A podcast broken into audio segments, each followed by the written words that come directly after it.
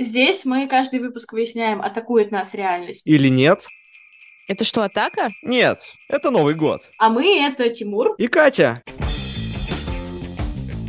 Я хочу погрузиться в дебри. Боже, специально, чтобы, чтобы я была не права. В конце так и не целуются. На секундочку. Мимо проходила Дева Мария. Я не знаю, это прям так хорошо. Во-первых, э, я подумала, «Хм, промискуитет. Это вот заканчивается так, как заканчивается. А вы видели, сколько стоит лейка? Что-то загадочное витает в атмосфере нашего дома. И что ждет нас? Танечка, что ждет нас? Пельмени, винегрет, торт. Сегодня мы обсуждаем фильм «Приходи на меня посмотреть» 2000 года. У меня много есть что сказать, потому что я его смотрела примерно миллион раз по ощущениям. Тимур, скажи мне, пожалуйста, сколько раз смотрел его ты? Хотя я предполагаю, что один. А вот и нет. Я посмотрел его два раза.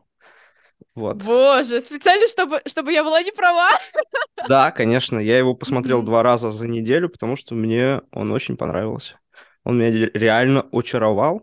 И это, я считаю, вообще лучший фильм, который э, ты предложила нам смотреть в этом сезоне. Большое спасибо, мне это очень приятно. Правда. Это был такой странный отбор фильмов в сезон, но «Приходи на меня посмотреть» особенный. Да, определенно он особенный, и определенно, ну, как бы, у нас были разные фильмы, да? Э, Но он действительно очень крутой, он мне очень понравился, он на нескольких уровнях работает, в общем, то, какой должен быть фильм. Этот фильм мне показала моя бабушка. Когда-то бабушка купила DVD с этим фильмом, потому что сказала, что он ей очень сильно понравился, когда она его смотрела, и что он очень клевый, и смешной, и веселый.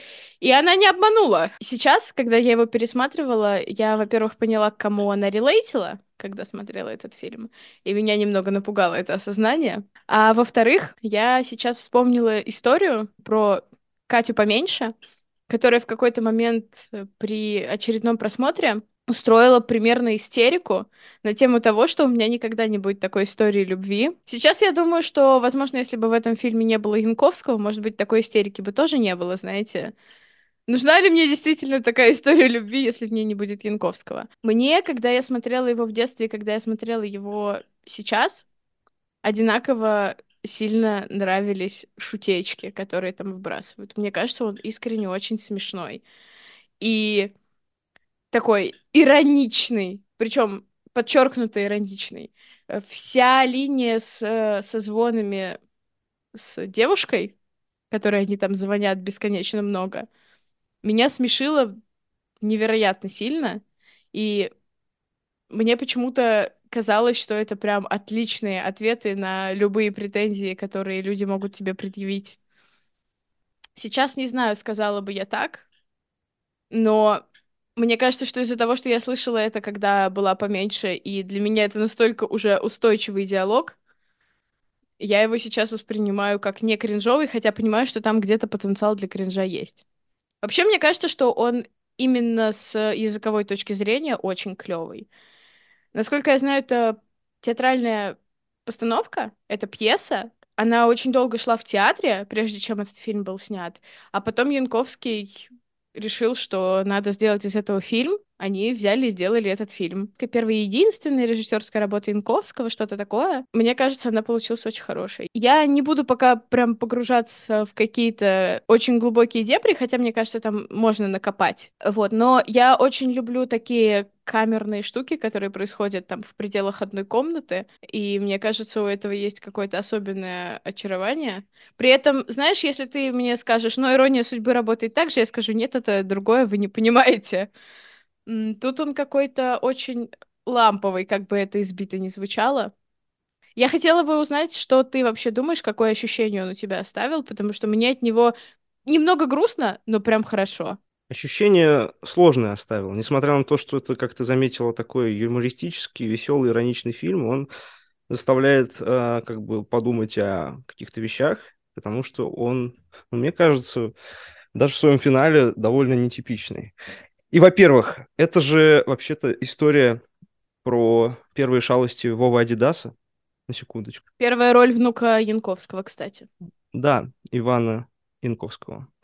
Короче говоря, э, мне фильм понравился, потому что он действительно, он, он умеет вот в это разделение ироничного и веселого, и такого грустного реального. Он хорошо, в отличие от других фильмов, ну, как сказать. свой мир делает реалистичным, и как бы персонажи внутри него в него верят, и как бы вот ты ощущаешь, что, ну, грубо говоря, ты там. И мне это ощущение, оно, несмотря на то, что фильм, да, в каких-то местах довольно безумный, да, но он вот это сохраняет вот эту заземленность, и мне это очень реально понравилось. Вот. А так, если ты говоришь, не хочешь погружаться в дебри, я хочу погрузиться в дебри, извините. Я просто ставила для тебя дебри. Можно я скажу? Можно я скажу одну вещь? Там есть момент, когда Ваня Янковский звонит в дверь, и там повышают, повышают, повышают экспозицию, там становится очень светлый кадр, и мне кажется, я в этот момент увидела лицо Бога. это было какое-то вот такое ощущение. Я об этом потом думала, потому что это выглядело так пафосно и так как будто у этого была какая-то цель. И я сидела, смотрела и думала, вау, что вы хотели этим сказать? Ну, очевидно, фильм пытается выдать этого мальчика за какого-то такого ангельского персонажа, такого Эроса, который, значит, случайно сводит людей. А, но мне показалось, что он одновременно и ангельский, и демонический. То есть он такой, он а, хитрый, он подначивает людей, но при этом, очевидно, он изображает вот эту случайность, хаос жизни, разбрасывая банановую кожуру. Такая судьбоносная случайность. И мне кажется, ну, это прям такое сильное намерение, да, очевидное авторов, что мы все поскальзываемся на реальных или фантомных банановых кожурах. Это такой, ну, в целом парадокс нашей жизни, да, что случайности определяют почти все, что происходит, а мы, ну, в своей глупости не придаем им значение, а когда осознаем, что, в принципе, реально все происходившее с нами просто определилось какими-то случайностями, случайностями нашего рождения, наших каких-то связей, знакомств и так далее, они нам уже кажутся задним числом, да, там, волшебством, чудом, не обязательно даже только новогодним, ну и новогодним в частности. Тимур просто взял и сделал этот выпуск очень экзистенциальным. А фильм, фильм экзистенциальный, фильм это реально он про, про случайность и хаос. Я знаешь, реально... о чем подумала? Мне кажется, он начинается с того, что этот мальчик что-то там бросает, бегает. Ну, там он реально начинается с того, что этот мальчик идет, ест банан, бросает кожуру, там вот это вот открытие двери с таким лучом света, потом это лицо Бога. Я не знаю, я об этом думала очень интенсивно, когда этот кадр возник. Потом Дина в конце говорит, о том, что Бог меня наказывает э, руками этого мальчика. Я думаю, нифига себе, какое вы возложили на Ваню Янковского тяжелое бремя. И в конце там снова вот эта дверь приоткрывается, луч света, и как будто бы это означает, что жизнь всегда будет так продолжаться, и всегда будет какой-нибудь маленький мальчик, чьими руками Вселенная, проведение, Бог, кто угодно делают свои выборы, так сказать, за нас. Ух, какой фатализм, кстати, должен проснуться, наверное, в людях, когда они об этом задумаются, потому что... Конечно. Ты вообще выбираешь что-нибудь? В этом прикол, в этом прикол. Случайности повсюду. Банановая кожура на самом деле везде. Ты не можешь не поскользнуться. Даже если метафорически, это правда. Да. И, ну, там есть разные вообще эти аспекты. Например, Дина, если ты помнишь, она говорит, что бананы мне не страшны, я с бананами работаю. Это как бы смешно, но я понял это еще на другом уровне. Там целое, мне кажется, вообще противопоставление идет, э, знаешь, простых людей и таких советских интеллигентов. И простые люди, которые там, продавщица в магазине, она больше принимает вот этот хаос жизни, потому что она живет в нем больше.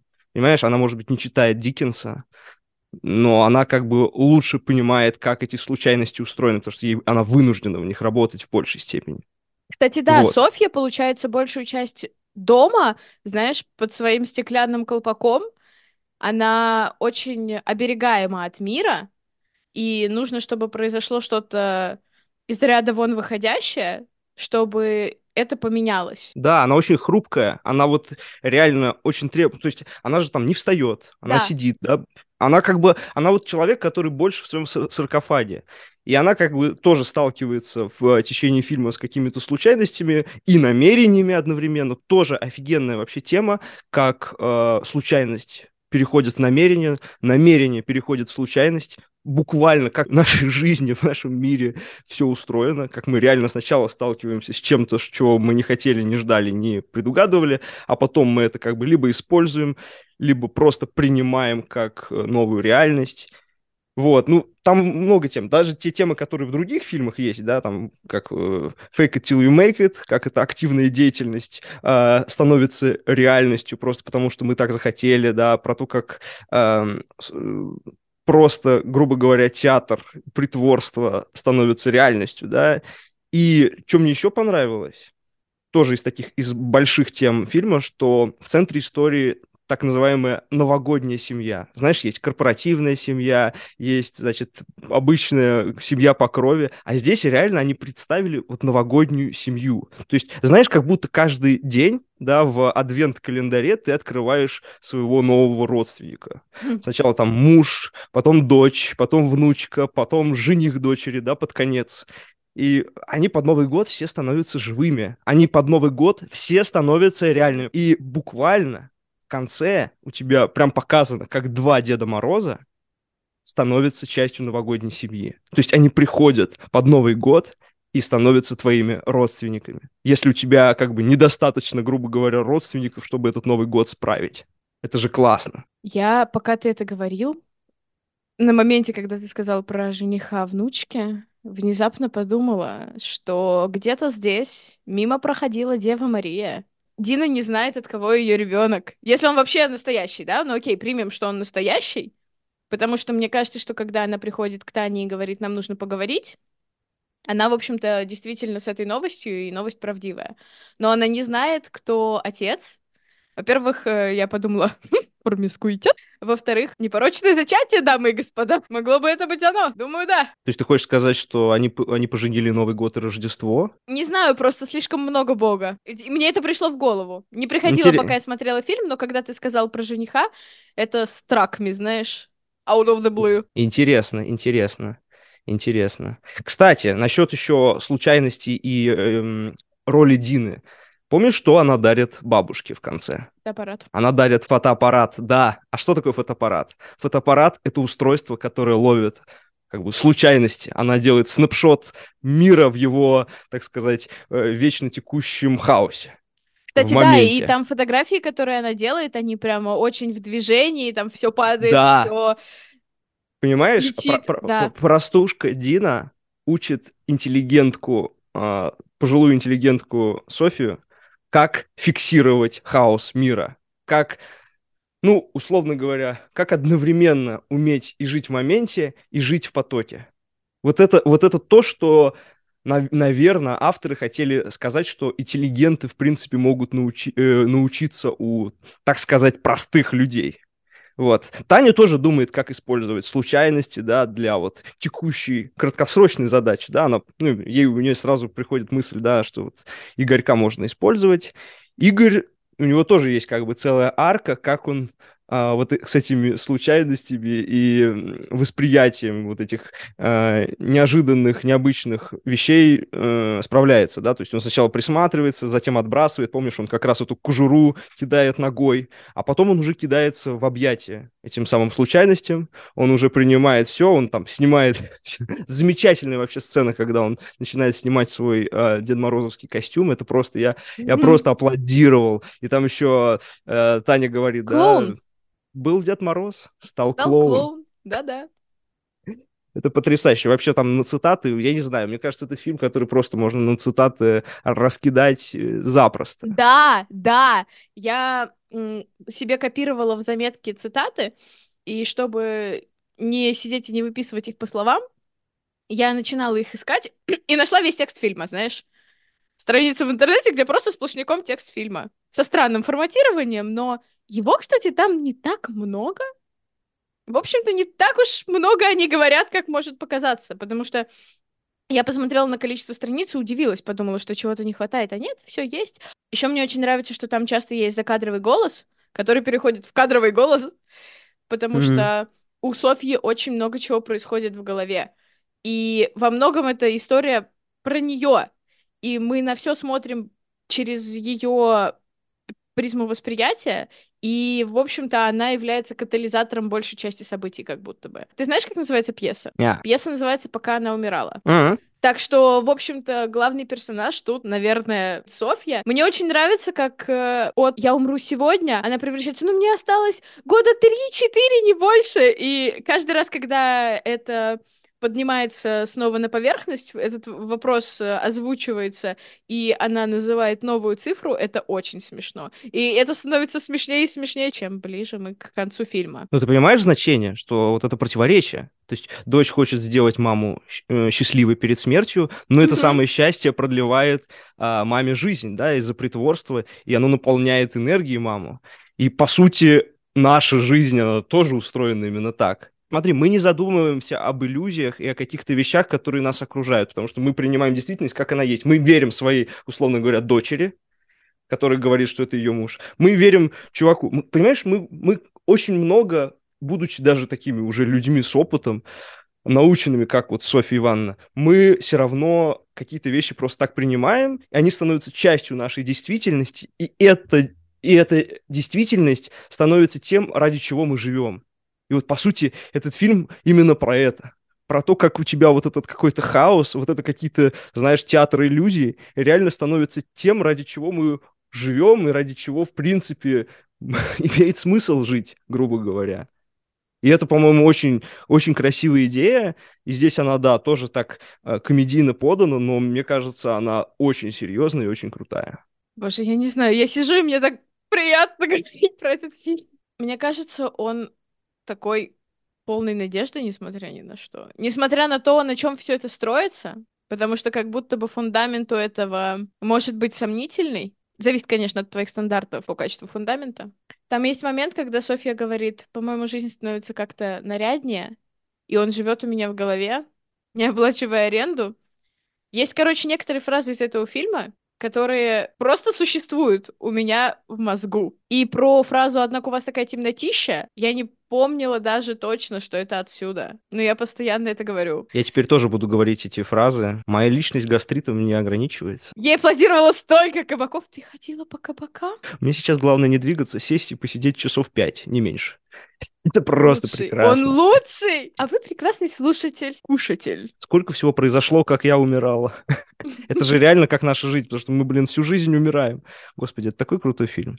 Там есть еще момент, когда они в ночи говорят, э, Софья и Таня, я счастлива, а ты и я. Ну что вы такие несчастные? И я их так понимаю!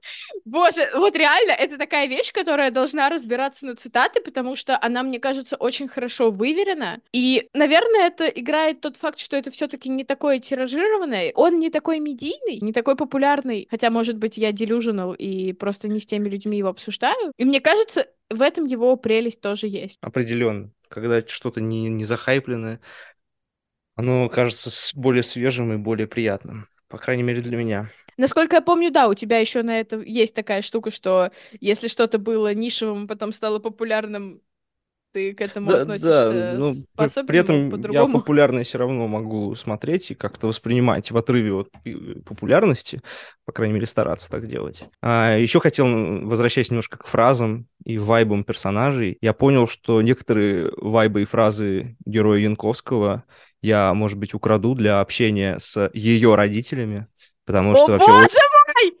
Да, очень любопытно. Э, Я, мне кажется, я вообще буду строить э, свою личность в коммуникации, да, там, с мамой возлюбленной на героя Янковского из этого фильма, а с папой на... Вы считаете, что Таня сейчас много пьет? Я вспоминаю, сколько она могла тогда выпить. Перепивала всех. Танечка, ты когда-то позволила себе напиться? В общем, да, то есть э, с, с мамой на героя Янковского, с папой на героя Бена Стиллера из фильма Meet the Parents. В общем, все. У меня есть, э, значит, role models. Тимур придумал себе еще одну личность. Поздравьте его. Ой, кстати, э, тоже так немножко возвращаясь уже к, к теме театра, ты обратила внимание, насколько в разное время разные герои, главным образом как раз Игорь, воспринимают реальность и театр. То есть такое ощущение, что они периодически начинают верить в то, что, во что они как Да, бы не должны да, верить. Да, И потом они такие, это, да, я это так- вспоминаю, Воркута было дело. это так прикольно. Нет, а не понимаешь, и там не, не всегда понятно. То есть то, э, то ли он он иронизирует, а в другой сцене он явно Да, там да. что-то верит. И это так клево показано. Я вот хочу сказать, это вот можно было очень сделать грубым, когда, знаешь, типа бам-бам, не верю, не верю. Но здесь это вот так перетекает, мне прямо это очень зашло. Вот знаешь, как, и как, опять же, как реально у нас в мире все устроено. Когда, знаешь, в один момент ты во что-то веришь, в другой момент даже то, что исходило из предыдущего, ты в это уже не веришь, хотя как бы должен быть. И наоборот, это клево. это Мне клево. кажется, это как раз текстбук магический реализм. Вот так вот он должен выглядеть. Быть может. Когда это вплетается настолько естественным образом, что вроде и реальность реальна, вроде и волшебство имеет место быть. Хочу также отметить цитату, э, когда они разливают шампанское, и Таня говорит, предлагаю всем выпить. Вернее, нет, предлагаю всем чокнуться, а выпью я одна. Мне очень нравится вординг, потому что чокнуться что-то подразумевает в языке, как я считаю. И там все последовали ее рекомендации. Да, как она эти бокальчики отодвигает. Мгм. Она, она достает три. Это потрясающе. Там вот есть какие-то небольшие детали, как вот эти бокалы, или как стук, когда Софья говорит, если бы ты была замужем, и начинают стучать в дверь. Господи, я... эти вещи, они волшебные. И мне кажется, они как раз очень сильно дают понять, что это было пьесой, это было театральной постановкой, и это прекрасно легло в фильм, и это на самом деле очень хорошо легло бы в жизнь. Я думаю, это реалистично. Это как раз вот эта вот череда случайностей. Да, да. Знаешь, когда вот эти э, Deus Ex Machina, да, Бог из машины и вот эти какие-то даже театральные штуки, театральщина, они здесь а, хорошо ложатся в кинематографическую сущность. Ты в них веришь, да? Далеко не всегда так, да, мы тоже смотрели фильмы в этом сезоне. Тимур. Тимур, я знаю, что ты критикуешь, я осуждаю тебя за это. э, Не только «Чародеев», на самом деле, там другие фильмы. Там, кстати, был какой-то звуковой эффект в «Приходи на меня посмотреть», очень магический. Он мне понравился, мне показалось, он был очень уместен. Ну, знаешь, те самые звуковые эффекты магии, которые ты так раскритиковал в «Чародее». А если, если фильм а, хороший, я на это не обращаю внимания совсем. «Чародей» — хороший фильм, Тимур, я вызову тебя на дуэль. Короче, еще насчет финала, я что хотел сказать. Я очень надеялся, что такой классный фильм, он под конец меня удивит, не закончится просто вот как бы, как все фильмы заканчиваются, оставит какое-то интересное многоточие, и, и, короче, и фильм меня не подвел. Вот реально, во-первых, э, Игорь и Таня в конце так и не целуются, на секундочку, да? Это и фильм, Эджинг. да, и фильм ока- оканчивается, да, их вот этой фоткой, и как ты помнишь, как ты уже говорила, да, про вот этот кадр сверху на лестнице. Я не знаю, это прям так хорошо. Вот знаешь, вот нету вот этого какого-то, знаешь, типа, ну, как обычно там можно оставить просто там на улыбке, на приближающихся глазах или на поцелуе. Нет, это вот заканчивается так, как заканчивается. Мне это прям очень понравилось, прям очень зашло. По поводу поцелуя. Я сидела и смотрела на это и думала, ну вот, вот, вот, э, э». и, и как будто бы, как будто бы.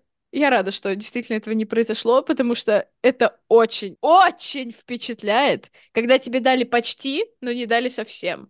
Это больше впечатляет, чем тебе дали совсем. это антикринж фильма. Вот понимаешь, фильм, он хоть ходит по каким-то таким темам, немножечко, может быть, а, странным, иногда персонажи произносят странные фразы, но все равно всегда есть вот этот какой-то антикринж момент, который все это скрепляет и все это делает как бы живым. Мне это вот особенно понравилось, и мне кажется, с этим тоже фильм справляется. У меня пару, пару теорий, ну или так, соображения, как как всегда в этом Шут. сезоне. Да. А, ну, первая такая более шуточная, что Софья Ивановна на самом деле умерла в начале фильма. Ничего себе у вас шуточки! И все происходящее это как бы загробный мир, это такой рай, отсюда и мальчик-ангелок. А Таня это просто умершая во младенчестве ее дочка, которая ее все это время ждала. И чего боится Таня, то, что ее мама вернется в реальную жизнь, потому что она как каким-то образом оживет, э, и она ничего не знает, кроме вот этого полузабытого материнского тепла, и она пытается наполнить вот эту свою несуществующую жизнь, Таня, смыслом и событиями. И поэтому она как бы Тимур. создает родственников. Тимур, Вот. пожалуйста! Знаешь, вот эта картинка, где человек обнимает колени в душе и вот так вот раскачивается, это буду я после записи. Why you gotta make this? А Игорь и Дина — это разные версии самой Тани. Меня часто спрашивают, знаю ли я Тейлора Дёрдена. То есть брошенная матерью дочь и привязанный к незнакомой женщине человек. То есть Таня не знает свою мать по-настоящему, потому что она умерла в младенчестве. И как и Дина, как бы Дина, она типа никогда свою мать особо не видела. Вот. А Тимур, ты сделал это очень зловещим, честно. Потом еще, еще тема. А главные герои, и Таня, и София, да, они читают Диккенса. Причем они читают не Крисмас Кэрол, они читают «Жизнь и приключения Николаса Никольби», да. А, то есть это не совсем даже про Рождество. Эта книжка, она, как я, я ее не читал, но я посмотрел э, краткое содержание Википедии. Это книжка, значит, про э, проблемы равенства, про то, что, в принципе, с чем Диккенс, э, о чем Диккенс любил писать. На самом деле, даже Крисмас Кэрол, он тоже про проблемы вот, неравенства, про то, как эксплуатация да, одних классов над другими. Там есть вот эта тема Диккенса, что Диккенс это по сути их такая иконка, которую даже там угу. в, одном, в одной сцене. Классная. И еще а, там есть бюст Вольтера. Это сторонник неравенства. И он пугает героев, а, находясь за шторкой. И в этом кроется суть русской интеллигенции в целом. То есть они одновременно прогрессивных взглядов и за равенство людей, но при этом у них есть за шторкой э, Вольтер лысый, который, значит, все время говорит, а вот с этим э, народом глупым, ну что с ним возиться? Что с ним это? И вот а, как, вот это, это тоже крутая идея, я не знаю, может быть, я ее... Ну, мне кажется, она здесь работает, она здесь есть, потому что, опять же, это накладывается на тему случайностей, на тему хаоса мира, потому что интеллигенция, она привыкла жить в своем саркофаге, она привыкла жить в понятном, простом мире, где, значит, ее никто не трогает, а они могут читать спокойно своего Диккенса. А на самом деле есть вот эти, вот эти люди, да, они же, помнишь, они же не совсем интеллигенты, они потомки, э, значит, э, актеров, да, кто там, крепостных, да, то есть тут такая тоже интересная вещь, они как бы сами из простых людей, но они, значит, в, за период вот этих нескольких столетий приобрели статус такой интеллигенции. Но мне кажется, они культурно стремятся, мне кажется, это хорошо. Может быть, может быть, да, нет, я согласен, но, опять же, вот Вольтер против Диккенса. Кстати, знаешь, что интересно? А ведь э, Игорь, он же тоже м, достаточно обеспеченный, но он как раз не из вот такой вот интеллигенции, он типа, ну, ну такой, знаешь, э, да, да. чел с дачей на Канарах. Еще я хотела сказать по поводу интеллигенции и их положения. Софья абсолютно так в проброс говорит, а, да, папа подарил мне на 18-летие лейку. Ребята, а вы видели, сколько стоит лейка? Извините меня, пожалуйста. Это прям широкий подарок, мне кажется. Так что они достаточно обеспечены, но не воспринимают это как что-то такое. При этом я бы не сказала, что они как-то сильно богато живут, как будто. У них огромная квартира. Ну, она огромная, но... Ладно, наверное, я просто привыкла к тому, как сейчас выглядят квартиры uh, rich people, которые такие супер минималистичные, и просто зачем-то пытаюсь это натянуть на 2000 год. Мне, в принципе, еще показалось, что это какой-то страх э, перед смертью вот этой старой русской интеллигенции, потому что, ну, две женщины остались, как, как бы род прервался, и вот, мне кажется, авторы немножечко показывают э, свой страх перед этим, и поэтому они как бы пытаются наполнить, что у вот этой интеллигентской идеи есть свое продолжение. И буквально на секунду я еще хотел сказать, что этот фильм э, выглядит реально как сочетание кусочков всех предыдущих фильмов в нашем новогоднем сезоне. То есть есть милая собака, разодетая по-новогоднему, как из uh, Гринча. Есть мужик, который попадает не в свою квартиру и вживается в роль возлюбленного, uh, как в «Иронии судьбы». Есть мальчишка без присмотра, который устраивает пранки, приводящие к физическим увечьям взрослых людей, как в «Один дома». Есть люди, которые вовлекаются в чужую ложь, э, чтобы помочь малознакомому человеку. Это как елки. Есть женщина, которая сталкивается с общественным давлением по поводу своего незабужества, как в э, Бриджит Джонс. И есть люди, которые встраивают художественные паузы в свою жизнь, как в «Чародеях». Боже, Тимур, очень хорошо. Честно говоря, я бы записала часовой, трехчасовой, пятичасовой выпуск про этот фильм. Но пока нам, наверное, придется все-таки вернуться в реальность, где неожиданный стук в дверь рискует нас атаковать. Или нет.